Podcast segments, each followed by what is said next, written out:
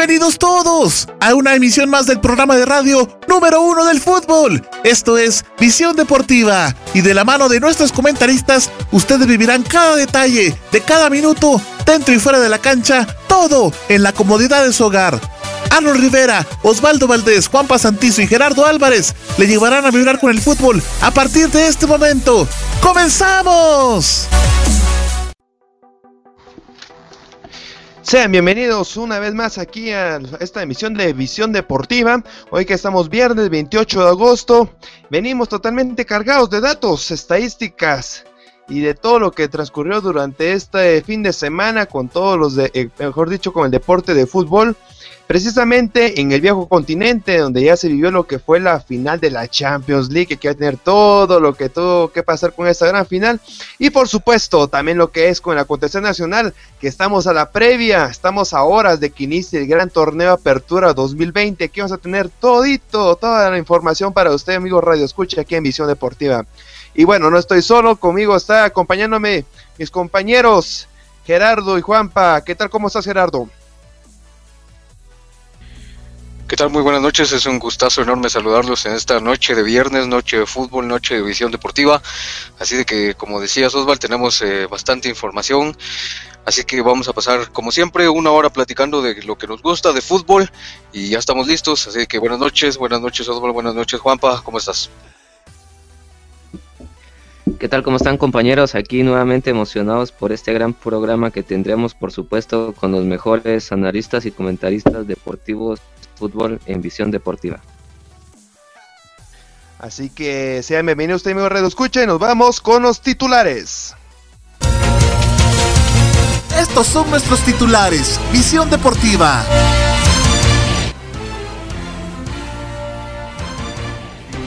Un nuevo campeón en la UEFA Champions League. Se reinicia la Premier League con la Community Shield.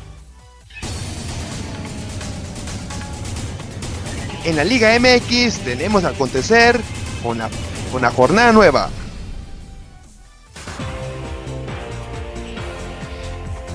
Ya tenemos el visto bueno para varios extranjeros en el cuadro lanudo.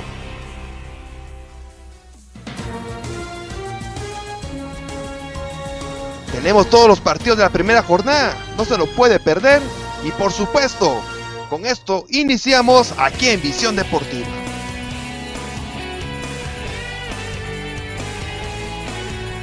Bueno amigos, vamos a iniciar con el segmento de la UEFA Champions League, precisamente con lo que fue la final. Este partido se recuerdan que lo vivimos aquí en, Visión Deportiva, les llevamos lo que fue la transmisión a todos nuestros amigos Radio Escucha. Y por supuesto, este gran encuentro se vivió en el Estadio da Luz, en Lisboa, precisamente en el país de Portugal cuando estaba lo que eran los bávaros, el poderosísimo Bayern Múnich, los, eh, la planadora prácticamente, que lo habíamos apodado en emisiones anteriores, se enfrentaban los parisinos al PSG.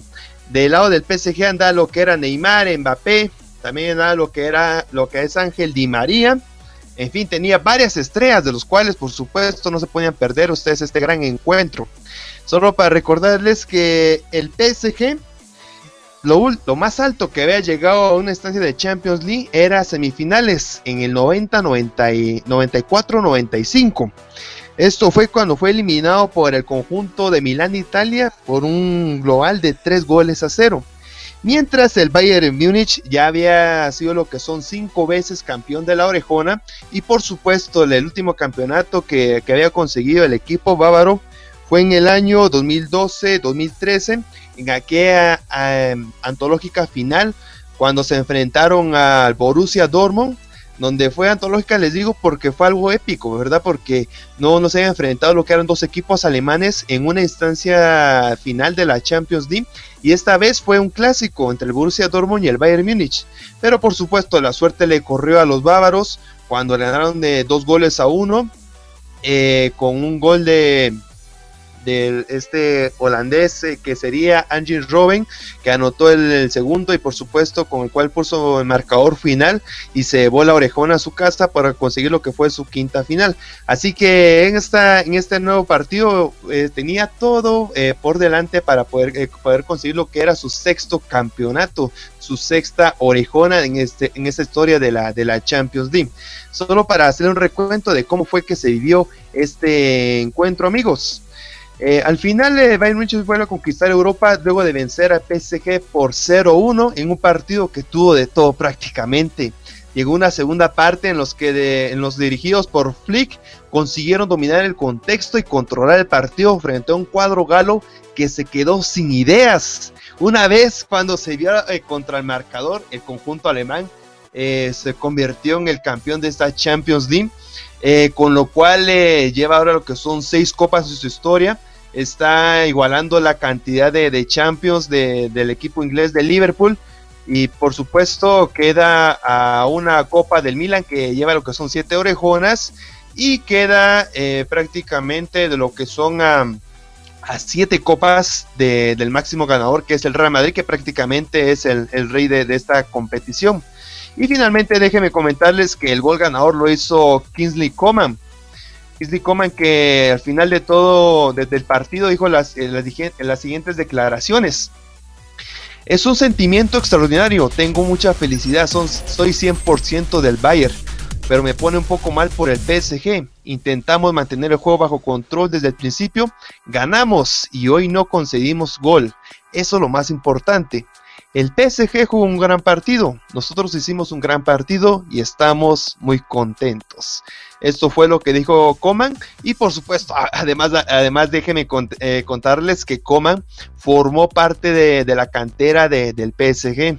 Así que al final eran sentimientos encontrados, así como cuando fue Felipe Coutinho cuando anotó lo que son dos goles al Fútbol Club Barcelona. En este caso fue Coman que le anotó a su ex equipo eh, pero al final es fútbol, ¿verdad? Y es un trabajo y se comportó como profesional, porque así como anotó, pudo celebrar eufóricamente el gol prácticamente de la orejona del triunfo de, esta gran final que fue jugada en, el Estadio da Luz de, de, Lisboa, y con lo cual, por supuesto, se convierte en una sexta Champions League en el historial del Bayern Múnich, amigos. Así que en cabina, ¿qué tal? ¿Cómo les pareció esta, esta final que vivimos aquí en Visión Deportiva? Pues bastante importante tu comentario, Osval, y por supuesto que eh, tenés toda la razón, ¿no? El Bayern en realidad se convirtió en una planadora de fútbol en Europa y me parece que hoy por hoy es el equipo más fuerte, el equipo que mejor está conformado.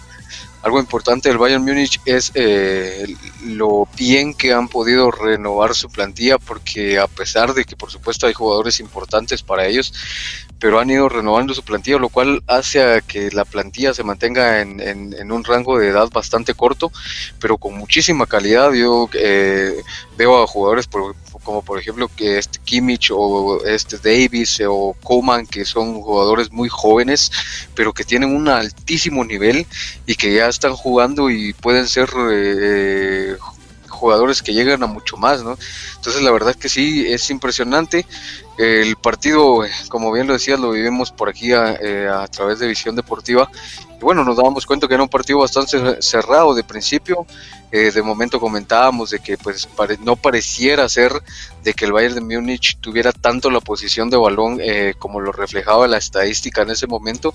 Pero bueno, al final el partido fue bastante cerrado, los dos equipos tuvieron oportunidades. Neymar por ahí tuvo las riendas, digamos, un poco del París, Mbappé un poco desaparecido, Di María que tuvo algunas oportunidades, recordemos que el Bayern empieza a llegar un poco más, encierra un poco al París Saint Germain y bueno, con un gol les bastó para quedarse con la UEFA Champions League, que era lo que todos, o bueno, lo que esperaba el Bayern de Múnich, al traer, ya decíamos, una racha de cinco partidos antes de la final sin perder, con puras victorias. Entonces, en realidad, era súper importantísimo lo que venía haciendo el Bayern de Múnich y solo reflejaba el buen nivel y el buen momento que en realidad pasa esta institución.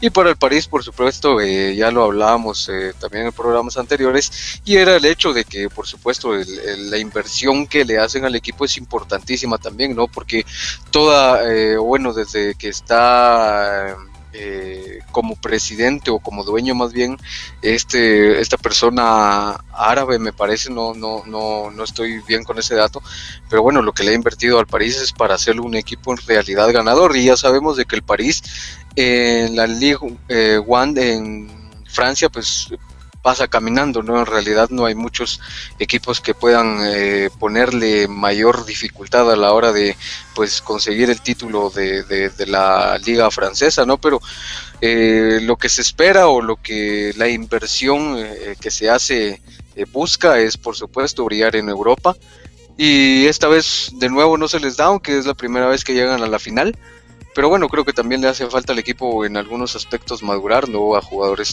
eh, sobre todo, por ejemplo, Mbappé, que es un jugador muy joven, quizá madurar en algunos aspectos y por supuesto lo van a seguir intentando porque tienen todo el poder económico para seguirle eh, dando un estatus eh, económicamente alto al equipo. Pero bueno, en esta ocasión el Bayern de Múnich es el que, sale campeón. Me parece un partido muy importante, un partido muy interesante, un partido inteligente de parte de ellos y como vemos, a veces no es necesario eh, muchos goles, sino solo con uno y te puedes hacer grande, ¿no? Sí, precisamente lo que hablaba sobre jugadores que le falta lo que son experiencia para esto, este tipo de partidos. Teníamos a Kylian Mbappé, este jugador francés que prácticamente se está convirtiendo en una promesa de, lo que es el fútbol élite. Pero lastimosamente en estos tipos de juegos no, no se dio resaltar, prácticamente se perdió en el encuentro. Eso sí, hizo unas cuantas buenas jugadas, es cierto, filtró unos buenos pases por ahí, donde no pudo aprovechar lo que fueron los otros delanteros, pero tuvo dos, si no estoy mal, enfrente de, de la portería de, de Manuel Neuer, que con lo cual hubiera abierto lo que era el marcador porque aún iban 0-0. Pero no sé, le fallaron lo que fueron los nervios, le, falló lo que fueron la, lo, novato que es en, estas instancias, en estas finales. Recordemos también lo que es la final del Mundial de Rusia 2018, donde también jugó lo que fue la final es cierto, hizo un gran papel en la semifinal contra la selección argentina, sí, es cierto, pero en la final totalmente desaparecidos, no me dejará de mentir. Mbappé, lo que fue donde ya más, más se necesitaba, no, no apareció. Enhorabuena que ganó Francia lo, que fue la Copa del Mundo, pero ahí fue porque lo, ayudaron unos extraordinarios compañeros como Griezmann, eh, también la Cassette. Eh, también teníamos varios jugadores ahí de lo que son de, Francia que son extraordinarios, como también Matuidi. Eh, estaba eh, acuerpado prácticamente, ¿verdad? Lo que era Mbappé para poder llevarse este, este gran trofeo a nivel mundial. Pero en este equipo del PSG, me parece que sus compañeros no, lo acuerparon de, la mejor manera. Y ahí está el resultado final, ¿verdad? Que no fue totalmente desequilibrante como lo esperábamos. Yo también, los, yo también esperaba que que, que, Mbappé, el famoso Donatello, fuera desequilibrante en este tipo de, encuentros, porque eso es lo que se espera de estos eh, jugadores diferentes, ¿verdad? Pero lastimosamente no fue así. Y bueno, el resultado por otro lado de Bayern Múnich, que luego de, bueno, prepararse desde hace cuánto tiempo por ahí estábamos viendo durante la semana la, comparación de la, de la, condición física de esos jugadores con todos los, con los jugadores de, de, los, otros, de los otros equipos que se enfrentaron totalmente diferente, ¿verdad? Mientras los eh, jugadores bávaros se, se, rigieron a un estricto, un estricto entrenamiento con dieta, eh, lo cual tenemos lo que son el fruto de, de todo este sacrificio, mientras del otro equipo, pues eh, totalmente lo que fue el encierro, ¿verdad? Totalmente con lo, con lo sedentario, y no hicieron eh, mayor cosa en lo que fueron el, cuando estuvieron totalmente aislados en este tiempo de, cuarentena, mientras que el Bayern Munich fue totalmente diferente y ahí está el resultado, ¿verdad? Porque porque miramos que eran totalmente unas máquinas en el terreno de juego? porque se tocaba el balón de, esa manera? Un entendimiento bárbaro. Entonces era fácil eh, ver que, que se podía ser el, próximo campeón de, la orejona y así fue Juanpa. Que, ¿cómo, ¿Cómo te pareció?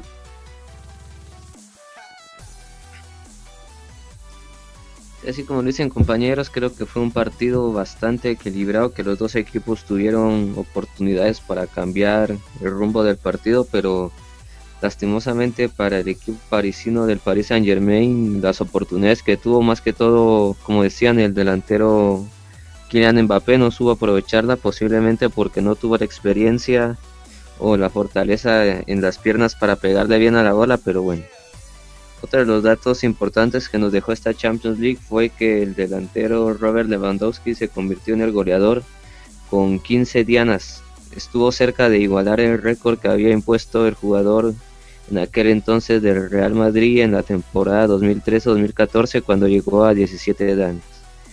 Hay que repasar un poco las estadísticas que nos dejó este partido porque son bastante interesantes, porque fueron muy parejas. En el remate los dos equipos estuvieron muy parejos porque el Bayern Múnich hizo 12 tiros, mientras que el París hizo 10. Algo en donde sí el Bayern Múnich fue aplastante fue en la posición del balón, pero en el partido no se miró mucho porque el Bayern tuvo un 62% y el París solo un 38%. En las faltas hubieron bastantes faltas en este partido, 22 de parte del equipo del Bayern y 16 del París. Y finalmente tarjetas amarillas, 4 para cada equipo. Bueno, como lo venían diciendo, creo que también al Paris Saint Germain no le ha dado muy bien la fortuna, como lo está diciendo mi compañero Gerardo. Han invertido bastantes millones para tener un equipo élite que pueda conseguir la Champions League, que es su principal objetivo con todo eso que están haciendo. Pero lastimosamente la suerte no ha estado de su lado y perdieron esta final que era una oportunidad para demostrar lo que valían tantos millones que habían distribuido para comprar a aquellos jugadores. Y de parte del Bayern Múnich, enhorabuena porque creo que venían haciendo muy buen trabajo eliminando equipos muy buenos como el Barcelona, el Chelsea, etcétera, y venían goleándolos. También, si no estoy mal, el Tottenham también lo goleó en la fase de grupos, si no estoy mal, 7 a 1 o algo así. Pero veremos qué es lo que pasa en la siguiente temporada, si el París se puede agrupar nuevamente y pelear otra vez por estas instancias. Fíjate que importante el dato que nos dabas, Juanpa, de las 22 faltas del Bayern de München y las 16, porque sí, si recuerdan compañeros, este, en un momento de, tu relato en el partido, Osval, mencionábamos de que el partido se estaba eh, convirtiendo un poco entrecortado, ¿no? Porque sí hubo un momento del partido en donde las faltas fueron excesivas y entonces el partido tendía a pararse mucho por esa situación. Otra de las situaciones este, que me gustaría, eh, pues... Eh, aunar a tu comentario, Juanpa, es que, por ejemplo, en los pases, el Paris Saint-Germain tuvo 322 pases y el Bayern de Múnich tuvo 515. Entre esos, los pases precisos para el Paris Saint-Germain fueron 240 y para el Bayern de Múnich fueron 473 en el, en el porcentaje de pases precisos. El Paris Saint-Germain es un 75% y el Bayern un 84%, lo cual demuestra en realidad que el Bayern sí fue superior, aunque, bueno, alguna cuestión rara, quizá la forma o la perspectiva en la que cada uno de nosotros eh, ve el fútbol, porque bueno, de mi parte ya les decía que no me parecía que fuera tan abrumadora ese 62% de posición que tenía el Bayern contra el 38 del París, pero bueno, al final el resultado ahí está y creo que es un buen ganador, es un merecido ganador eh, de esta ocasión en la Champions League. Así que ahí está toda la actualidad de la, de la Champions League. Eh, recordando también que habíamos dado lo que era el campeón de, la Europa League. Y se van a enfrentar estos dos campeones entre el Bayern Múnich y el Sevilla por la Supercopa de Europa. Será el próximo 24 de septiembre a la 1 de la tarde, hora local, para que lo apunte, amigo Radio Escucha. Vuelvo a repetir, 24 de septiembre va a ser un día jueves a la 1 de la tarde, Bayern Múnich contra el equipo español de Sevilla por la Supercopa de Europa. Así que ahí quedamos lo que fue con la Champions League. antes de terminar, quizá con lo de la Supercopa de Europa, sería interesante eh, realizar el comentario de que la UEFA confirmó eh, este, hace tres días exactamente que permitirá que haya público en la Supercopa en el, 24 de septiembre, el partido que se va a celebrar en Budapest, pero con solo el aforo limitado al 30% de la totalidad que, o de la, de la capacidad total del estadio en el que se va a jugar solo para pues este aunar a tu comentario Osval. No, gracias Gerardo, gracias por esa aportación. Así que se estará ingresando de a poco los aficionados en los estadios y bueno, muestra de ello será que el próximo 24 de septiembre ya, ya miraremos a los primeros aficionados eh, luego de esta pandemia mundial que se, que se está viviendo aún. Así que gracias Gerardo. Con esto vamos a lo que sería el próximo segmento. Vamos a hablar un poco de la Supercopa eh, inglesa. En esta Supercopa inglesa, déjenme comentarles que se va a vivir el día de mañana. El día de mañana va a ser en el estadio de Wembley. Va a ser a las 9 y media de la mañana entre el Arsenal de, de, Michael Arteta, este director técnico español, se enfrenta a Liverpool del Jurgen Klopp, este que es director eh, de nacionalidad alemán. Esto se hace por los campeones de los torneos que, se, que hay en Inglaterra. Por un lado el Arsenal, el campeón de la FA Cup. Recordemos que el Arsenal, luego de haber vencido lo que fue al Chelsea por un contundente de 3 goles a 1, recordamos ese partido porque lo vio aquí en Visión Deportiva, amigo Redo Escucha. Eh, como vuelvo a repetir, es el campeón de la FA Cup. Se va a enfrentar al campeón de la Premier League, quien es el Liverpool.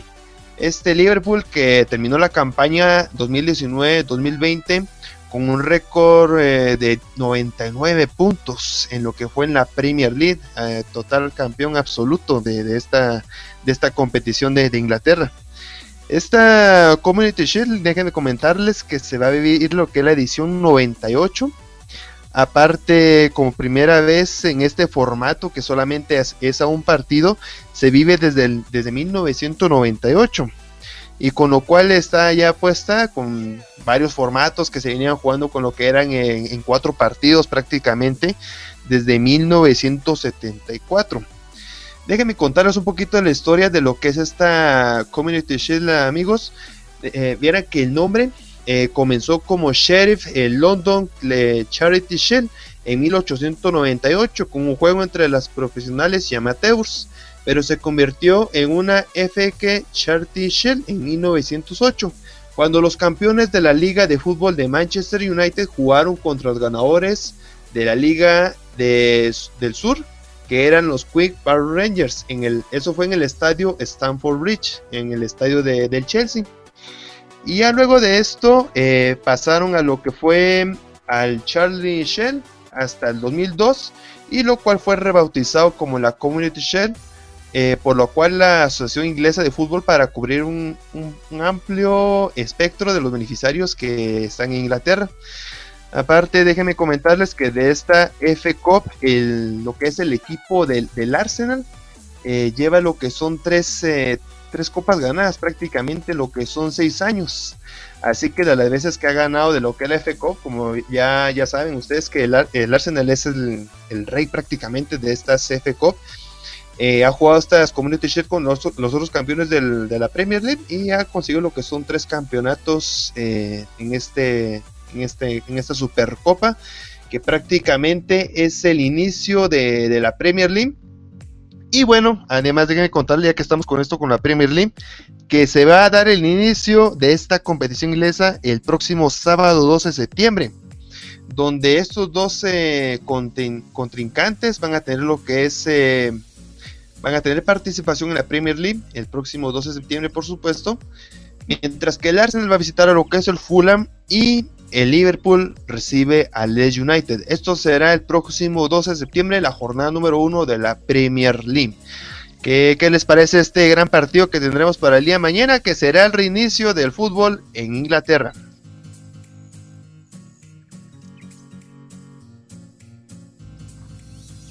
pues interesante todos los datos, Oswald. Eh, la verdad es que, bueno, eh, la, es importante también cómo se empiezan a reanudar cada una de las competiciones. Y bueno, en Inglaterra eh, con la FA Cup, ya lo decías, y bueno, datos bastante interesantes. bueno, siguiendo, yo creo que vamos a pasar a, a, un tema que, bueno, sabemos que ha estado eh, como tendencia, ¿no? Como trending topic en, las, en los últimos días. Y es el tema eh, con lo que pasa sobre Messi, ya que estamos hablando sobre ligas europeas, pues pienso que... En realidad es, es, importante tocarlo porque sabemos de que para todos los amantes de fútbol, más allá si somos aficionados al Barcelona o no, eh, pues es importante eh, eh, ahondar un poquito en lo que estaba sucediendo con toda esta situación en relación a Messi y su entorno y el Barcelona y el hecho tangible o tangente sobre de que Messi pues ya es una realidad que ha dicho y ha dejado en claro de que tiene la intención de dejar el Barcelona y buscar un nuevo equipo. Pues con, déjenme comentarles compañeros eh, para este, ponerlos en contexto un poquito y a los eh, oyentes, a los radioescuchas que nos acompañan esta noche, que bueno, todo empezó en realidad eh, ya desde algunas temporadas. Si recuerdan, Messi ya traía pues algunos roces, algunos cruces de palabras con la actual junta directiva, con Bartomeu. se recuerdan hace un tiempo cuando pues salió Valverde, la directiva dijo en su momento de que también ciertamente era parte de los jugadores porque no estaban rindiendo en realidad lo que tendrían pues que rendir, no una plantilla como la del Barcelona y que debido a eso pues era la la sesión de contrato con el entrenador en aquel momento que era Valverde. Debido a esto, si recuerdan, eh, Messi salió a dar algunas declaraciones haciendo un comunicado en Instagram en donde explicaba que no era en realidad de cuestión eh, de los jugadores y de la plantilla, sino de que en realidad la junta directiva era la que estaba tomando decisiones no adecuadas para el club y para lo que necesita el Barcelona. Hay algunas otras situaciones que se habían dado, ya recordarán también de que en determinado momento Messi ya había hecho algún tipo de contacto con el Manchester City, pero en aquel entonces eh, el Barcelona con tal de no perder a Messi, al gran jugador, eh, el histórico jugador del Barcelona, pues eh, le cedió pues digamos en este caso lo podríamos mencionar como todos sus caprichos, ¿no? Con aquella cuestión de subir el salario y de que Messi quería ser el mejor, el jugador mejor pagado del mundo, entonces el Barcelona cedió ante estas peticiones de Messi para no, en aquel, en aquel entonces fue, recuerdo hace como dos años, que el Manchester City intentaba ficharlo después de eso creo que el detonante en realidad de la situación del Barcelona pues ya lo veníamos ya se venía dando desde hace un par de temporadas este sobre todo en la Champions League con la situación de que no habían podido eh, llegar al final de, a una nueva pues una nueva final valga la redundancia porque si recuerdan la última final que ganó el Barcelona fue en el 2015 y es el único título que tiene de Champions League eh, Lionel Messi, lo cual es bastante pesado para un jugador de su categoría el hecho de solo tener una Champions en su palmarés. Entonces de eso, bueno, la situación del Barcelona se venía eh, deteriorando desde hace ya algún tiempo. La, sabemos de por sí, y esto creo que es un hecho que todos conocemos, de que Bartomeu sí es en realidad y pasa a ser, creo, el peor presidente en la historia del Barcelona. Y la junta directiva, por supuesto, tiene gran... Eh, tiene eh, gran repercusión en todo lo que sucede hoy en día, porque las decisiones que se han tomado alrededor del conjunto de Barcelona pues no, no han sido las adecuadas, lo cual lleva al detrimento de la plantilla, al detrimento de todo lo que se vive dentro del camerino y dentro de las instalaciones del Fútbol Club Barcelona. Eh, ya les decía que hace dos temporadas, ¿por qué? Porque si recuerdan, el Barcelona pierde contra la Roma y se queda igual en cuartos de final, luego pierde contra Liverpool y ahora la debacle total al caer 8 a 2 en contra de un Bayern de Múnich que, bueno, ya sabemos de que es el campeón de la Champions League y que demuestra en realidad lo que, eh, o la situación en la que está el Barcelona en este momento, sobre todo porque este año el Barcelona no pudo obtener ni, un, ni uno de los títulos a los cuales aspiraba. Entonces, por supuesto, eso deja ver lo comprometida que está la estabilidad del club en estos momentos.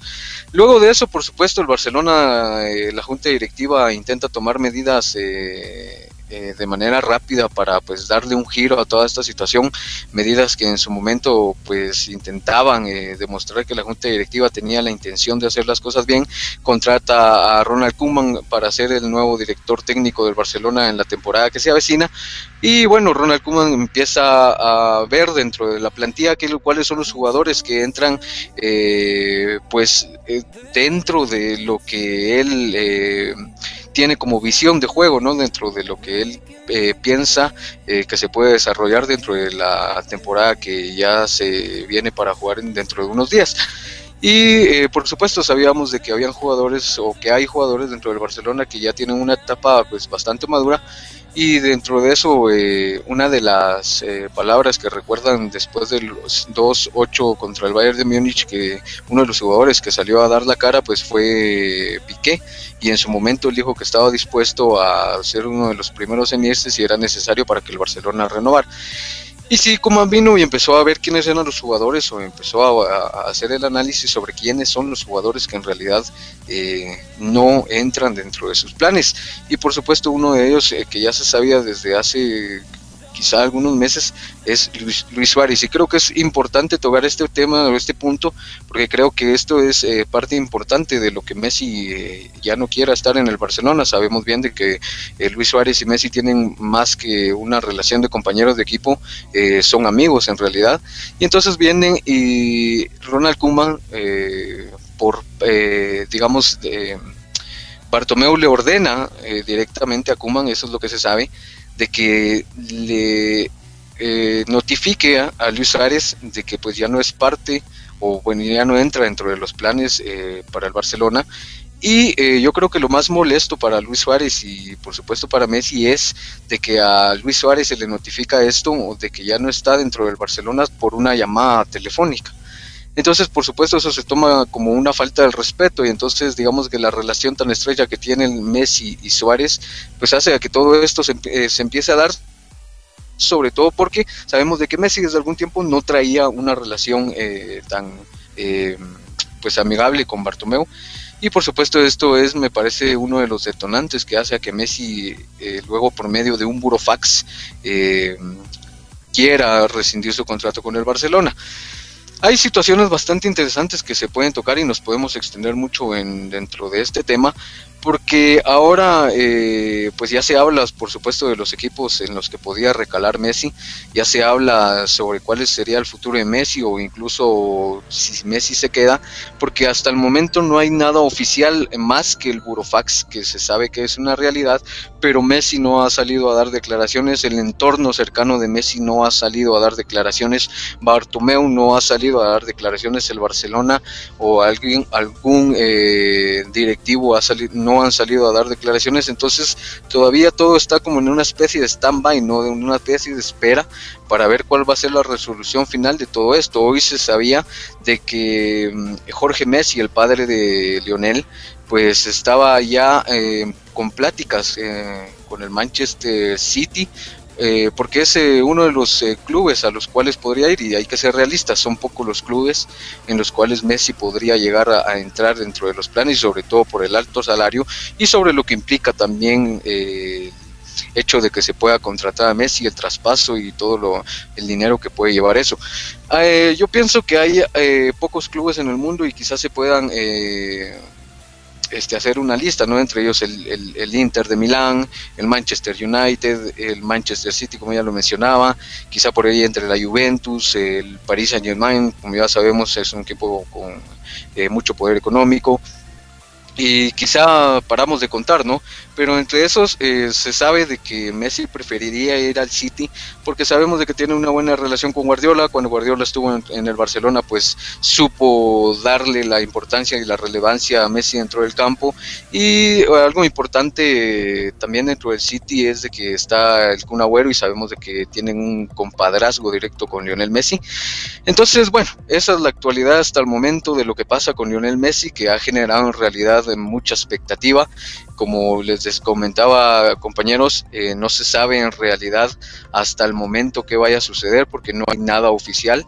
Pero bueno, lo que se sabe o lo que se dice es que sí, Messi está decidido a irse y bueno, ya en un comentario personal y para finalizar, para, porque creo que ya me extendí demasiado, eh, yo creo que lo mejor sería ya en el momento en el que está es que Messi se retire, que Messi se vaya del Barcelona, eh, porque ya cuando la relación está fracturada y para todo lo que se viene de aquí en adelante y por la edad que tiene Messi, eh, pues que ya no es un joven, en realidad no es que ya esté acabado, pero 33 años ya es una edad en el fútbol en la cual pues tenés que pensar, ya ir, pensando en tu en cuándo vas a acabar tu carrera. Entonces me parece que lo mejor para el Barcelona y para Messi es que en realidad se retira, aunque por supuesto es algo doloroso para todos los que somos eh, seguidores, aficionados del Barcelona, pero creo que es lo mejor. Es el momento y si Messi lo ha decidido así, pues yo pienso que ya no hay marcha atrás y bueno, esa es toda la información que tenemos, compañeros. Eh, Osval, Juanpa, eh, sus comentarios, no sé qué piensan al respecto sobre la actualidad del Barcelona, de Messi y todo esto que se ha vuelto en realidad una noticia relevante en el nivel, en el, en el mundo del fútbol.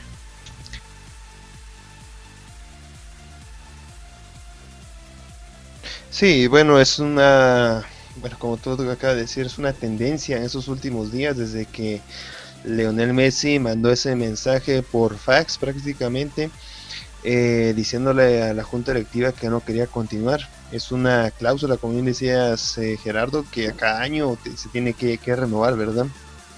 Eh, bueno, en, otras instancias, bueno, en otras temporadas, ese más que todo, ha hecho algo similar Leonel Messi, pero ahora con esta prácticamente sequía de, trofeos que no, no ha ganado el Barcelona, ya yo creo que ya, lo presente, ya, ya lo reciente más que todo Leonel La Pulga Messi, eh, y por eso está tomando esta, esta decisión.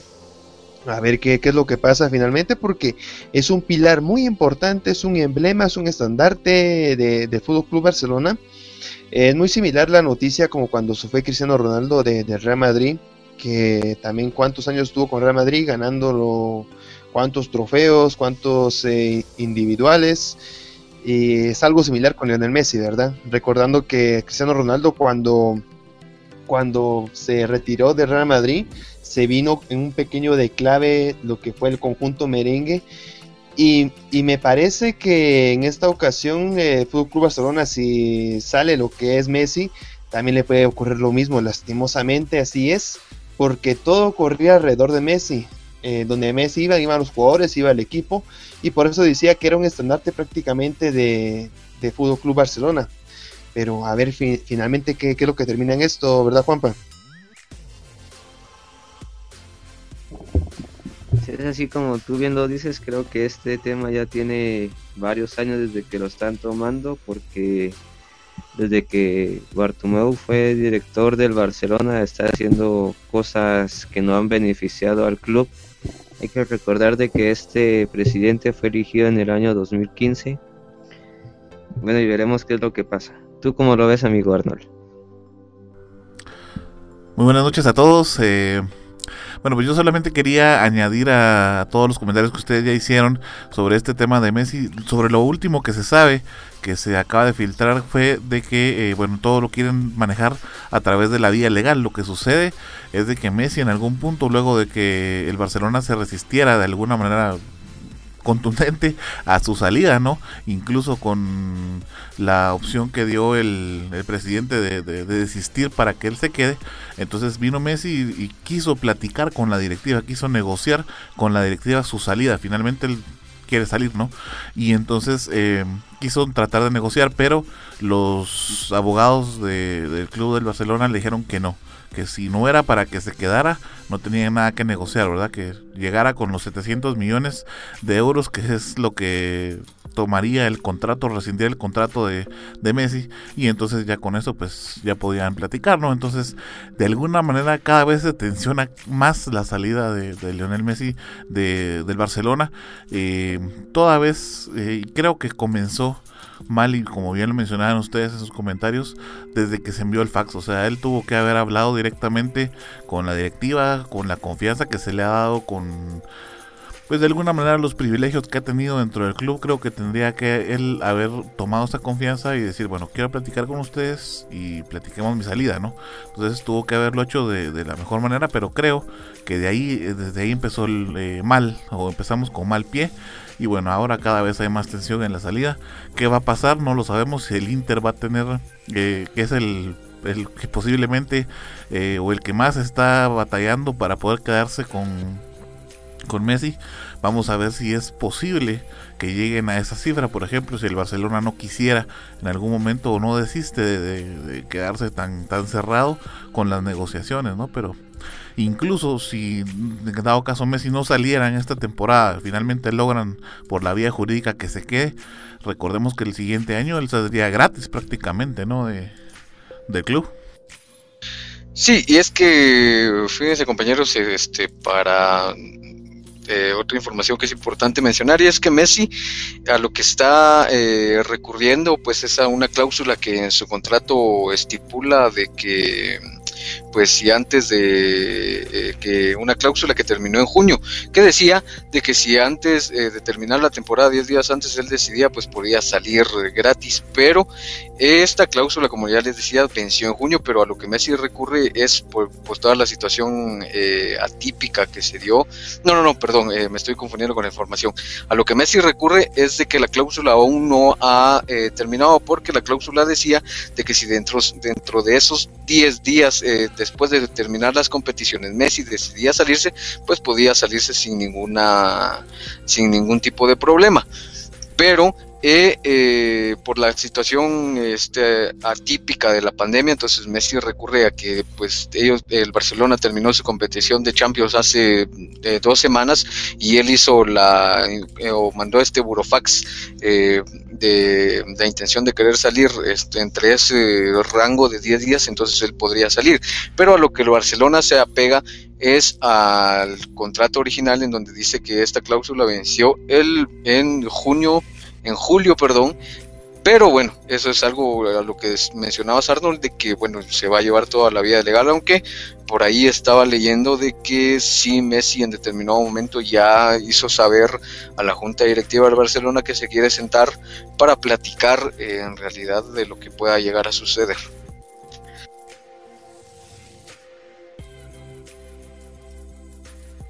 Sí, falta ver entonces cómo finaliza toda esta situación de de Lionel Messi. Bueno, usted obviamente lo va a tener acá en Visión Deportiva y por supuesto en primicia en nuestras redes sociales. Es que los invitamos a que nos sigan, por supuesto en Facebook, en Instagram, Twitter y todas nuestras plataformas digitales. Nos vamos entonces al siguiente segmento con nuestro amigo Juanpa. Vamos con la presentación.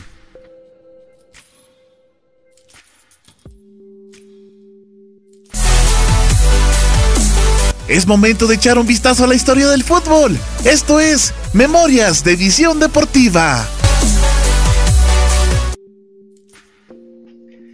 Y así es compañeros, como hemos tenido una semana con datos bastante interesantes. Empezamos el 23 de agosto. 23 de agosto fue la final de la Champions League y ese día el Bayern Múnich consiguió su segundo triplete, es decir, ganó la Liga, la Copa y la Copa de Europa. El 24 de agosto, ese día, inició un nuevo ciclo para el exjugador de la Juventus y Milan, Andrea Pirlo, ahora como entrenador de la Juventus. El 25 de agosto, Pedro Rodríguez, el jugador de España, fichó por la Roma después de cinco temporadas en el Chelsea. Hay que recordar de que este jugador también militó en las filas del FC Barcelona. El 26 de agosto, Trincao es presentado como nuevo jugador del FC Barcelona. Este joven tiene 20 años y juega como extremo. El 27 de agosto se cumplen 8 años desde la presentación del croata Luka Modric por el Real Madrid. Y finalmente hoy 28 de agosto es presentado Thiago Silva como nuevo refuerzo del Chelsea. Estos fueron los datos de esta semana.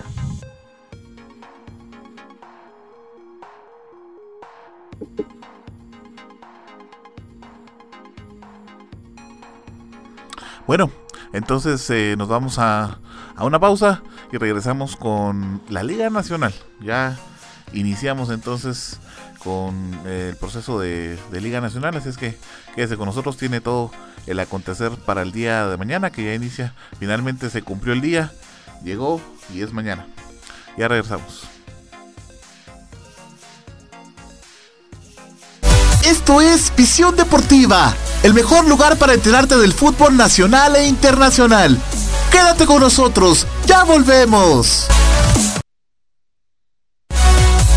Recuerda que puedes sintonizar Visión Deportiva los días lunes y viernes de 7 a 8 pm a través del canal y las plataformas digitales de Visión Deportiva y de Red de Comunicadores de Quetzaltenango. Te esperamos. Sabemos que en estos momentos lo más importante es cuidar de tu familia. Y tu mundo digital es el que te ayuda a mantenerte cerca de ellos. Por eso, cuida de los tuyos y deja los problemas con la tecnología en manos de Global Tech, que te ofrece reparación y mantenimiento de todo tipo de computadoras, tablets y celulares, venta de repuestos y accesorios, películas, programas y sistemas operativos, música, audiolibros, libros digitales y cursos en línea venta de cuentas de Netflix, Amazon Prime, Spotify Premium y también contamos con asesoría técnica y diplomados para que sigas en formación y la realización de spots publicitarios en audio y video y todo lo relacionado a diseño gráfico y publicidad. Búscanos en Facebook como www.facebook.com diagonal Global Tech Shella o llámanos o escríbenos en WhatsApp al 4444 9810. Global Tech, soluciones tecnológicas digitales a tu alcance. Vivimos ahora en un mundo diferente, lleno de casas, edificios, carros, gente por todos lados, diversidad de pensamientos y matices. Esto es La Jungla, un programa para escuchar entrevistas, pláticas, anécdotas con diferentes personalidades de cualquier parte del mundo. Quédate en La Jungla, producido desde Quetzaltenango, Guatemala, por el periodista Everson Gramajo. Escucha La Jungla. Disponible en tu plataforma podcast de streaming favorita. Noticias locales, nacionales e internacionales. Entrevistas, economía, familia, farándula, deportes y todo el acontecer nacional e internacional. Todo esto de la mano de comunicadores periodistas de amplia experiencia y recorrido, unidos para llevarle la verdad de los hechos en tiempo real. Red, de comunicadores de Quetzaltenango. Red de comunicadores de Quetzaltenango. Red de comunicadores de Quetzaltenango. Síguenos en Facebook y comienza a estar enterado de todo.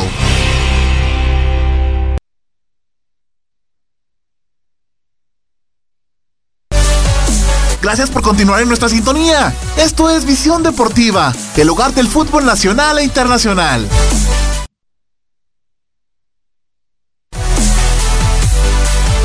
Llegó la hora de hablar del fútbol local. Esto es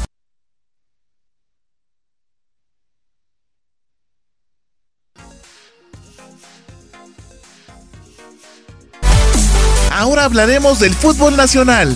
Esto es Visión Chapina. Es Guatemala, mi patria dorada. Por más que digan, ninguna es igual. Por mi honor que en el mundo no hay nada como esta linda tierra del Quetzal. De mi tierra Chapina, muy orgulloso estoy a mucha honra. Bueno, continuamos acá entonces en Misión Deportiva. Muchísimas gracias por seguir en sintonía. Eh, y bueno, vamos a platicar entonces ya de nuestro fútbol nacional. Ya por ahí escuchamos la presentación. Estamos muy contentos porque finalmente se llegaron luego de prácticamente eh, cinco meses en que los jugadores obviamente no tuvieron eh, actividad y bueno, tuvimos detenido prácticamente el fútbol. pues ya finalmente estamos a, a las puertas de que se reinicien. Entonces, eh, pues ya este torneo. Y eh, finalmente pues vamos a poder ver a todos nuestros jugadores y a todos nuestros equipos. Y por supuesto poder alentarlos. Ahora nos toca eh, pues acoplarnos también a nosotros a esta nueva normalidad porque obviamente van a ser partidos de puerta cerrada. Entonces pues tocará alentar a todos los equipos definitivamente eh, desde casa de forma digital y todo lo demás. Algunos de los equipos pues pusieron a disposición de todos los fanáticos muchas formas de poder apoyar a los equipos. Más adelante le vamos a traer a ustedes pues toda esta información. Cada uno de mis compañeros tiene a bien comentar alguna de las actualidades de los equipos. Eh, pero bueno, eh, también hay algunas otras situaciones que tenemos pendientes platicarles directamente de lo que es la Liga Nacional de Fútbol. Y es que déjenme comentarles que entonces eh, recuerdan, si ustedes se recuerdan, eh, teníamos pendiente una situación ahí con los ascensos, descensos y qué iba a suceder con eso, porque eh, el tribunal de, de, lo deportivo pues había, eh, pues de alguna manera tenía conocimiento de esta situación derivado de una denuncia que se colocó para la Liga Nacional y la Federación de Guatemala de parte de Siquinalá, Misco, Capitalinos y y la Universidad de San Carlos, ¿verdad? Como equipo de fútbol. Derivado pues de que los ascensos y descensos se habían, según los equipos que denunciaron, se habían dado de forma arbitraria. ¿Por qué? Bueno, la situación es de que se dieron por cancelados los torneos, entonces, eh, pero lo que sí iba a tomar eh, vigencia iban a ser esos ascensos y descensos, ¿no? Entonces, eso era lo que no, con lo que no estaban de acuerdo los equipos y pusieron la denuncia por esa arbitrariedad que se estaba cometiendo en contra de ellos. Incluso dentro de la denuncia se utilizó eh, pues palabras como abuso de autoridad y demás. Y por supuesto, eh, el, hecho de que estaban marginándolos a ellos de, de, la competición que en teoría todavía les correspondía toda vez que el torneo se había cancelado. Y tal vez en algún punto, y para mi punto de vista, creo que sí tenían un poco de razón, porque si finalmente el torneo se canceló, pues igual se cancela en este caso la acumulación de puntos y demás y por lo por consiguiente entonces tampoco tendrían que haber habido descensos. Eso según mi comentario muy personal mi, mi, muy personal. Pero eh, y bueno, obviamente los equipos también lo veían de esa manera y entonces por eso colocaron la denuncia ante el TAS. El TAS el día de hoy envió el comunicado donde da la resolución de lo que iba a suceder con esta situación y decidió no meterse, es decir, no tomar eh, ninguna acción porque no le competía a ellos ver esta situación. Al final de cuentas, recordemos que la CONCACAF como representante de la FIFA y obviamente nosotros somos miembros de la FIFA, entonces es nuestro representante, le delegó a cada federación de fútbol, en este caso a la Federación Guatemalteca, que pudiera tomar ese tipo de decisiones. Y como se delegó a la federación tomar la decisión, pues la decisión fue tomada de esa manera. Y entonces por eso que el TAS dice que no puede regular, no le compete de ninguna manera. Eh, pues prácticamente hablemos al modo chapín, meter la cuchara a ustedes en esa situación y entonces eh, pues no toma ninguna determinación por lo que entonces los descensos sí van a tener eh, pues su vigencia y por supuesto los ascensos y los partidos para ver quiénes ascendían y quiénes no también quedan vigentes por lo que entonces Achuapa y Zacachispas son de Liga Nacional, Siquinalá y Misco bajan a Primera División y Capitalinos y la Universidad de San Carlos bajan a Segunda División. Como ven mis estimados amigos Osval?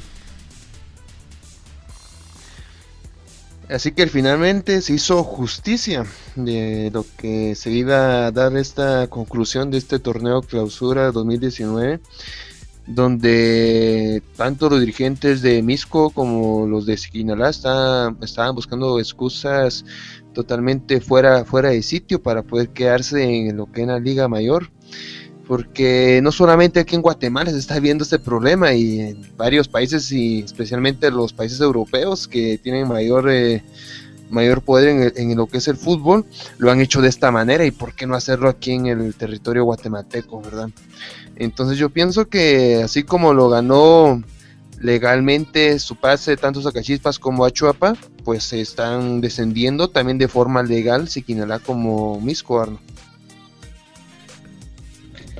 Bueno, fíjese, eh, compañeros, eh, que mm, en esta situación también hay algo, bueno, también como decía Sandra, muy a criterio muy personal, va, y de la misma manera lo voy a decir, pero eh, hablemos de una situación, bueno, Misco está peleando por no descender, pero veámoslo de esta manera. Misco y Siquinalá eran equipos que en realidad iban muy abajo en la tabla del torneo clausura que recién terminó por esta situación atípica o bueno, terminó eh, de manera abrupta, pero México y Siquinalá en realidad ya no tenían mucha posibilidad de salvarse, ya iban destinados a descender y ahora Chuapa y Zacachispa sí estaban luchando por ganarse un lugar dentro de la Liga Mayor eh, guatemalteca. Entonces veámoslo desde esa perspectiva también.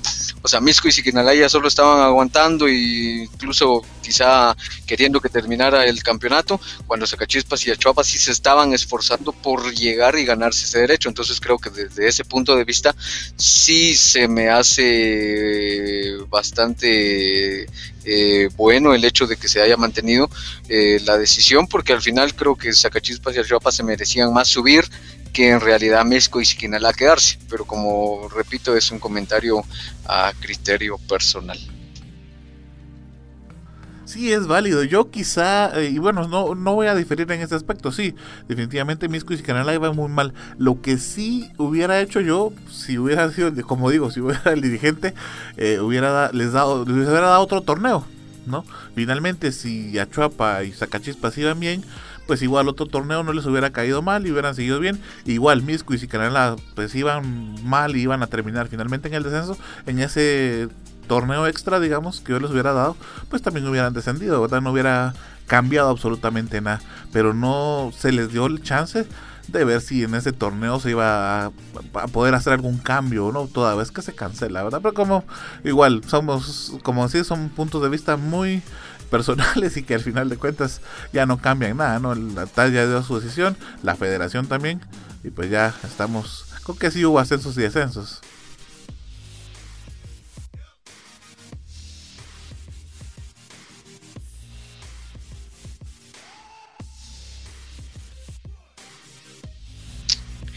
Muy bien, entonces siguiendo con este la Liga Nacional que ya se viene ya se viene próxima a comenzar, entonces, bueno, platicamos de los equipos que van a eh, pues estar dentro de los 12 que conforman la Liga Mayor Nacional Guatemalteca y uno de ellos, por supuesto, son eh, los rojos del municipal.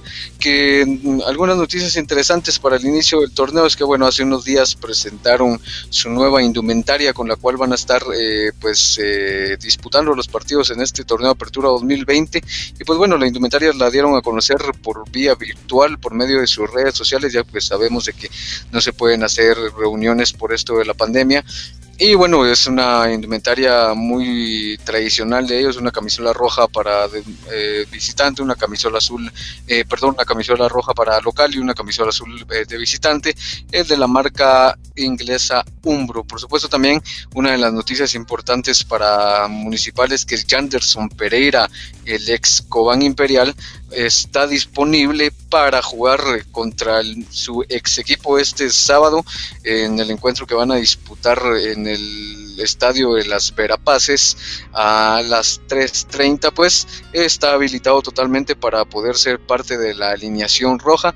Así de que buenas noticias para el club eh, de los rojos porque van a poder contar pues con un jugador importante como lo es Janderson Pereira Hablamos un poquito sobre los acontecimientos o las novedades que nos trae el equipo de Santa Lucía Cochumalguapa.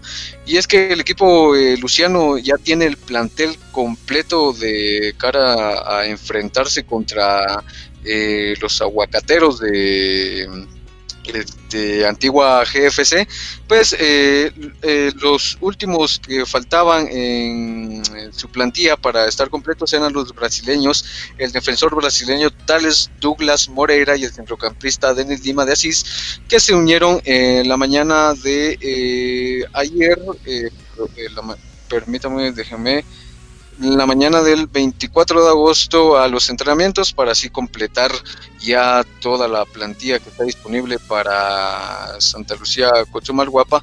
Y bueno, de tanto Moreira como Lima llegaron al país por vía terrestre y por supuesto luego de cumplir con los protocolos que establece el gobierno de la República eh, con las personas que vienen el extranjero, pues pueden, eh, por supuesto fueron sometidos al hisopado y a todas las cuestiones eh, pues para verificar que no sean positivos de COVID-19, pues resultaron negativos, entonces están totalmente disponibles para jugar, así que esos son los acontecimientos de Santa Lucía Guapa que se encuentra listo ya para enfrentar el torneo de la Liga Nacional.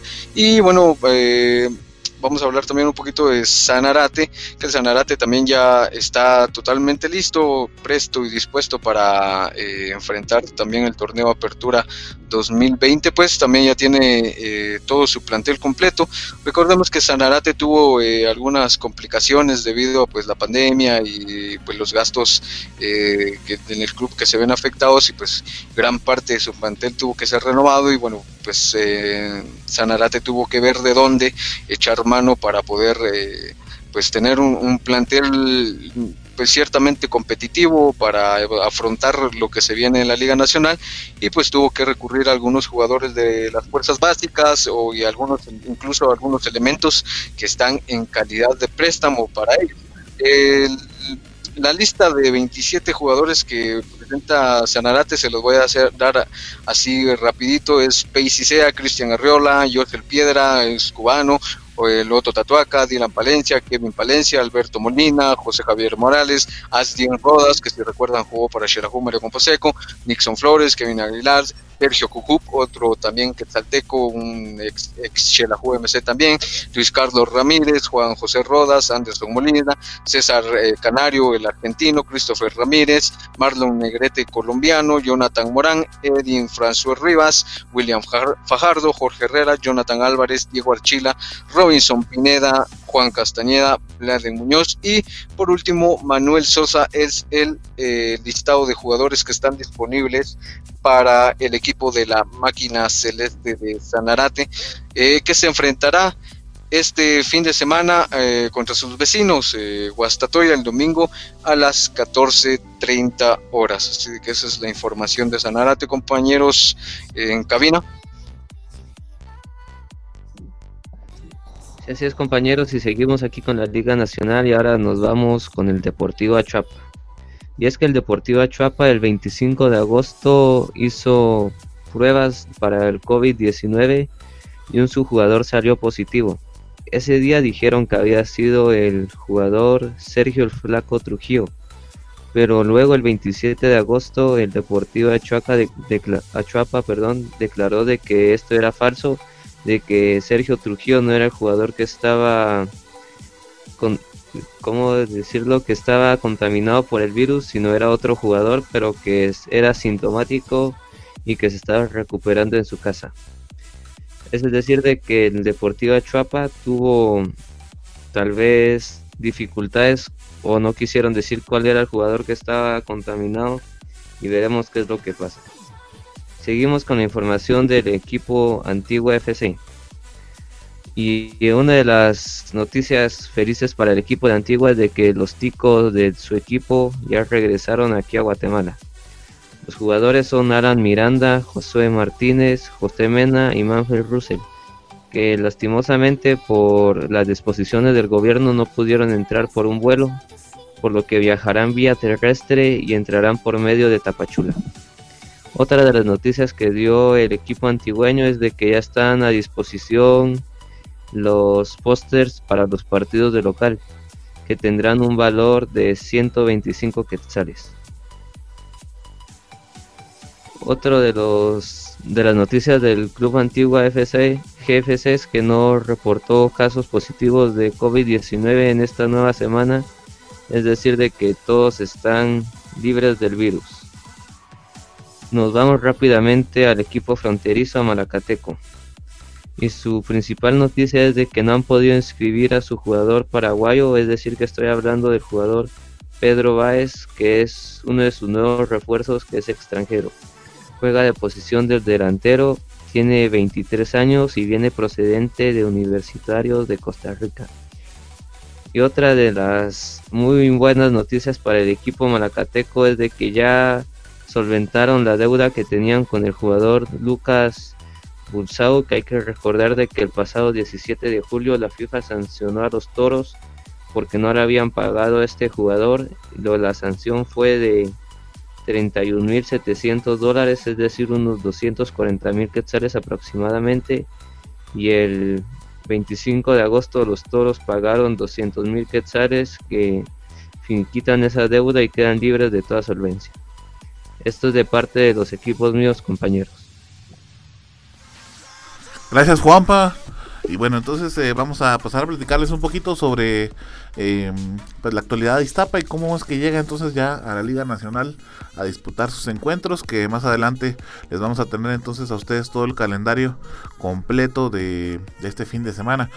déjenme contarles que Iztapa entonces se hizo los hisopados que le mandó la Liga Nacional y pues informó que no había ninguno de sus jugadores que pues hubiera contraído este virus en los últimos eh, días previo al, al reinicio del torneo. Eh, otra de las bueno, pues de alguna manera de, las, eh, de las noticias importantes para el reinicio en Iztapa es que pues nos va a vestir una nueva marca. En este caso es Tuto Sport, que bueno, Tuto Sport solo había vestido a Capitalinos, a Deportivo Petapa, San Pedro, Milpas Altas en la, en la primera y segunda división, pero ahora lo va a hacer también ya en Liga Nacional por primera vez con el equipo de Iztapas. Bueno, la indumentaria nueva de Iztapa es eh, una playera negra con eh, franjas rojas y grises y la pantaloneta roja como comúnmente se había utilizado con anterioridad. Ya de hecho, pues en algunos entrenos ya se ha visto alguno de los eh, jugadores con esta nueva indumentaria. Y bueno, esa es toda la, situación que tenemos en Iztapa. No se ha comunicado nada de que se vaya a realizar alguna situación con, con fanáticos o situaciones de ese tipo. Entonces eso sería lo único que tengo para platicar de Iztapa. En el caso de... Ah, bueno, y la otra situación, perdonen es que eh, Iztapa firmó a dos jugadores que son eran de comunicaciones en este caso. Van a modo de préstamo, eh, O'Neill, García y Axel Palencia. Son los dos, eh, las dos últimas contrataciones que tiene el equipo de Iztapa y como les repito vienen del lado de comunicaciones. Bueno, para seguirles platicando entonces, otro de los grandes equipos que está en Liga Nacional, por supuesto, listo para el reinicio, es eh, Guastatoya, quien también va a estrenar indumentaria, en este caso la indumentaria nueva de, de Guastatoya, pues ya fue presentada en sus redes sociales. Eh, es una camisola dividida en dos partes. El lado derecho tiene color verde y el lado izquierdo tiene color amarillo con unas pequeñas franjas blancas en la parte superior de la camisola y por supuesto en grande y en medio de la playera eh, pues se puede observar el, el logotipo de, Guastatoya, ¿verdad? Con el famoso pajarito por ahí, ¿verdad? El pecho amarillo. Esa sería eh, la situación. Eh, y bueno, algunas otras noticias importantes es que, por ejemplo, Fabricio Benítez fue operado. Tuvo algunas complicaciones de salud y bueno, tuvo que ser operado, pero se espera que ya pueda estar para el reinicio de la liga el próximo domingo que le toca a Guastatoya jugar contra Sanarate. Guastatoya sí va a utilizar la modalidad de utilizar figurines o que, son básicamente siluetas de fanáticos en el graderío y pues con la cual eh, a través, bueno obviamente en línea se hace toda la, compra, usted puede comprar una de esas figuras para su persona y colocar pues una fotografía suya y el nombre en una de esas figuras. en las redes sociales de Guastatoya están colocados los precios eh, que rondan desde los 300 hasta los 550 quetzales con algunos otros souvenirs que le incluye la compra. Y bueno, ya para ir enlazando, eh, tenemos un partido muy importante este fin de semana, que es el con el que se abre la, jornada, de hecho, y es uno de los más llamativos, si no es que el más importante de, la jornada. Es el partido entre Campo Camposeco y Comunicaciones. Campo Camposeco visitará a Comunicaciones el próximo sábado. Eh, Osval pues ya nos va a traer toda la, información de, de Campo Camposeco, pero eh, déjenme contarles entonces eh, algunas situaciones de, de comunicaciones. Comunicaciones, a pesar de que analizó la situación, no va a utilizar ninguna ninguna dinámica con sus fanáticos, por lo cual no, pues obviamente no van a utilizar ninguna situación de este tipo. Pero lo que sí me modificó fue la situación de los periodistas. Cada que ellos finalizan un partido de, local, y de hecho esto va a pasar el día de mañana, eh, pues hacen una conferencia de prensa. Entonces, se le va a dar acceso a los periodistas ah, mediante una clave de, por la aplicación de Zoom para que puedan ellos conectarse a, la, a la, conferencia y a través del chat puedan ellos hacer enviar sus, eh, sus preguntas para eh, quienes estén dirigiendo la, la, conferencia de prensa. Eso es entonces para por el lado de comunicaciones, mi amigo Osval. Te dejamos con el final de, de la Liga Nacional y por supuesto con Visión Chiva. Así es, con los dos equipos que nos quedan de Liga Nacional, específicamente los Príncipes Azules de Cobán Imperial, que el día de hoy presentó su nueva indumentaria para, esta, para este torneo Apertura 2021, eh, donde el diseño prácticamente es el mismo, el color azul que por supuesto caracteriza a los que son los de la ciudad de Carlos V, y los patrocinadores están en el mismo lugar y por supuesto la marca sigue siendo la misma que es la, la Prima, la Prisma, perdón. Esta es la marca que patrocina lo que es al equipo cobanero. Y respecto a las siluetas, también se unió lo que fueron los Príncipes Azules, ya que tendrán una promoción de tres partidos de local por, por, el monto de 150 quetzales. Todo esto lo puede hacer por una cuenta bancaria de un banco de aquí de Guatemala eh, esto es lo que es eh, refiriéndome a los, príncipes azules de Cobán. Y ya luego de esto viajamos hasta Chiquimula con Sacachispas, los muteros de, la S.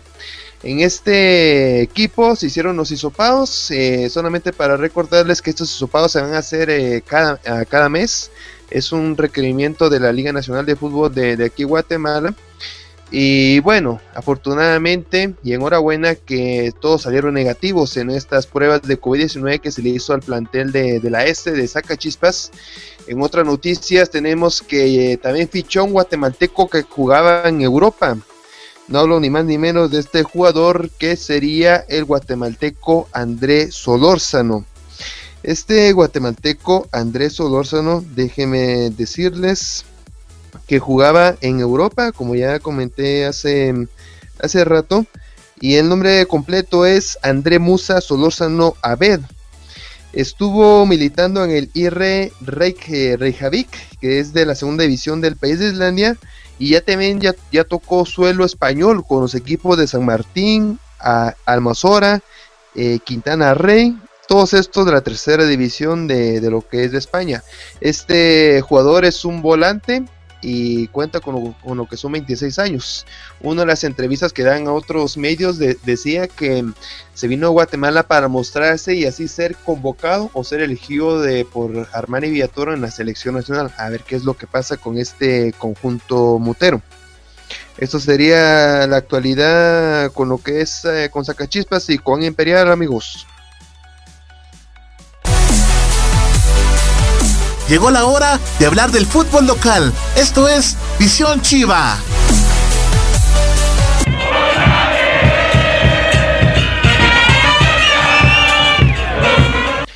Así que ahora entramos al segmento del cinco veces campeón del equipo departamental más ganador, del de las cinco lunas. No lo ni más ni menos que de Xelajú Mario Camposeco. En esta semana, el lunes eh, específicamente, entraron a trabajar los dos extranjeros que hacían falta, que estaban en lo que es el extranjero, no, hablo ni más ni menos que de David Monsalve, el colombo canadiense y del salvadoreño Dustin Correa. Entraron de lleno a entrenarse para hacer la pretemporada con el equipo lanudo. además, eh, déjenme contarles que ya vino a lo que fue el club, el CTI, el permiso internacional para poder jugar de dos jugadores, de Israel Silva y de David Monsalve. Ya los dos jugadores ya están totalmente habilitados eh, para Walter Claverí si, si, requiere ponerlos el partido próximo contra el equipo de comunicaciones el brasileño Silva y el Colombo, el Colombo canadiense David Monsalve. Otra de las noticias es que para este encuentro tenemos lesionados, suspendidos y jugadores que estuvieron enfermos y ahora están en recuperación, lamentablemente. De los lesionados eh, tenemos a los siguientes eh, jugadores que se encuentra Rafael González, que, que, cuenta con una tendiditis en la pierna derecha, también Edward El Chucky Santeliz en recuperación de, la operación que se realizó. Todavía le faltan de 3 a 5 semanas. Ahora entramos con los suspendidos, que no va a poder estar para este encuentro. Está José Castañeda, que acumuló tarjetas amarillas con el club anterior. También Dustin Corea, la misma el mismo problema tiene que también acumuló creo que fueron tarjetas amarillas. El juvenil Whitbin eh, Tebalán también acumuló tarjetas amarillas, solo que en esta ocasión con la sub-21 de Xerajú Mario Camposeco. Y el defensa también juvenil Javier López, que en la misma situación de Tebalán acumuló amarillas en la sub-21. Y los otros dos jugadores que no estarán para este encuentro sería el defensor Tomás Castillo y el mediocampista Iker Rodas ya que estos dos jugadores lamentablemente en la primera en la primera prueba que hicieron de COVID-19 fueron, lo que se, fueron los jugadores que salieron positivos y por motivos de recuperación no estarán para este encuentro para el día de mañana. Ahora sí que se le estará complicado más que toda la parte defensiva Walter Claverín, que son un total de 4 o 5 defensas eh, que no estarán para este encuentro contra el Club de Comunicaciones. Otra de las noticias en lo que fue en el campamento Lanudo, tenemos que se hizo una convocatoria eh, para la asamblea de, de Esta convocatoria, eh, déjenme contarles que es para el día sábado 19 de septiembre a las 3 de la tarde en el Parque Don Regino. Aquí lo que se va a tratar sería eh, eh, por supuesto, a conocer lo que son la, memoria de, las labores de la Junta Directiva y Junta de Fiscalización, presentación de presupuestos de ingresos y egresos, eh, también lo que es la renuncia presentada por el miembro de Junta Electoral, elección de tribuna de honor, elección de patronato de infraestructura y por supuesto declarar la apertura del proceso eleccionario Junta Directiva, Junta de Fiscalización Vigilancia y Comisión de Asuntos Legales. Como vuelvo a repetir, esto se hará el próximo 19 de septiembre a las 3 de la tarde en el Parque Don Regino. Y bueno, entre otras noticias, ya tenemos los árbitros para el día mañana en la comisión arbitral. ¿Quién estará en este encuentro contra los cremas de comunicaciones? Pues déjenme contarles que el árbitro central será Walter López, el asistente 1 Humberto Panjoj, el asistente 2 Juan Caneses y el cuarto árbitro será Abraham Gómez. Y por último, déjenme contarles, déjenme darles cuál sería el posible 11 para el día de mañana con todos estos inconvenientes. A mi punto de vista, en la portería estará Neri Lobos. Eh, par de defensas estaría el juvenil, que bueno, también es nuevo en el, equipo de la NU, Oscar, Oscar Castellanos, acompañado de Edwin Fuentes. Eh, los dos laterales encontraríamos a Javier zurdo González con Juan Yash en el otro extremo. En mediocampistas a Freddy Ruano, Joshua Ubico.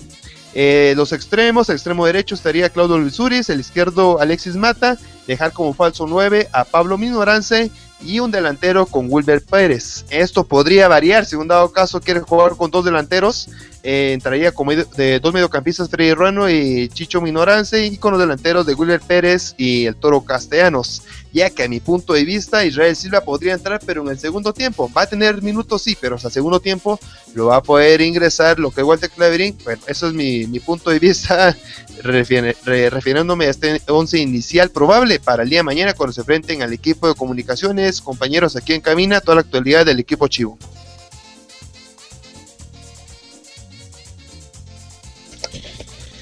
Bueno, sí, algunos problemas que se presentan en la línea defensiva para Xelajú Mario Camposé con este inicio de torneo, pero creo que eh, se van a poder solventar de buena manera. Yo realmente como aficionado chivo espero que pues el partido de mañana sea eh, pues que deje buenas eh, eh, buenas sensaciones, ¿no? Porque al final eh, los eh, aficionados superchivos tenemos mucha expectativa en realidad porque sabemos de que se ha conformado un buen plantel y creemos de que, bueno, se puede hacer en realidad una un buen torneo, entonces esperamos que todo se dé de la mejor manera. Ya el equipo hoy viajó a la capital en un bus de dos plataformas, de dos niveles, eh, para evitar pues que los jugadores estén en contacto directo y bueno, para pues evitar todo esto del contagio del COVID-19, ya sabíamos que hace unos días también se realizó el hisopado, el segundo hisopado para eh, los jugadores del club y pues bueno, ya todos salieron negativos esta vez. Y bueno, solo el problema este de Dustin Corea que también no va a poder iniciar.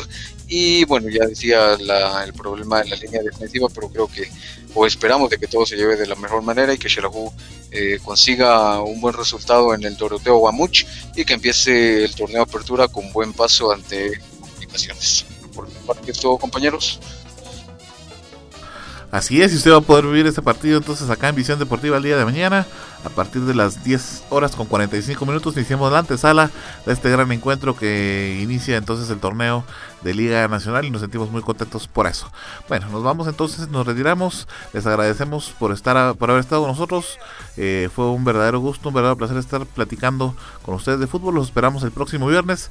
Eh, perdonen que ya no les dejo el tiempo a todos para que nos despitamos uno por uno, pero eh, pues a todos les deseamos muy buen fin de semana y disfrute de toda la Liga Nacional porque ya inició nuestro fútbol guatemalteco. Gracias. Hasta la próxima a nombre de División Deportiva.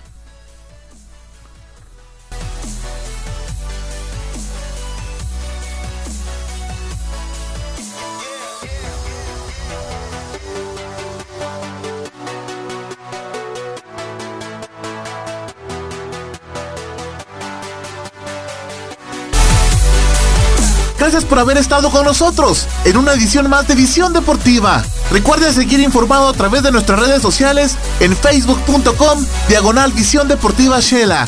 Hasta la próxima. Visión Deportiva es parte de Red de Comunicadores de Quetzaltenango, producido por Global Production de Global Group Guatemala. Todos los derechos reservados.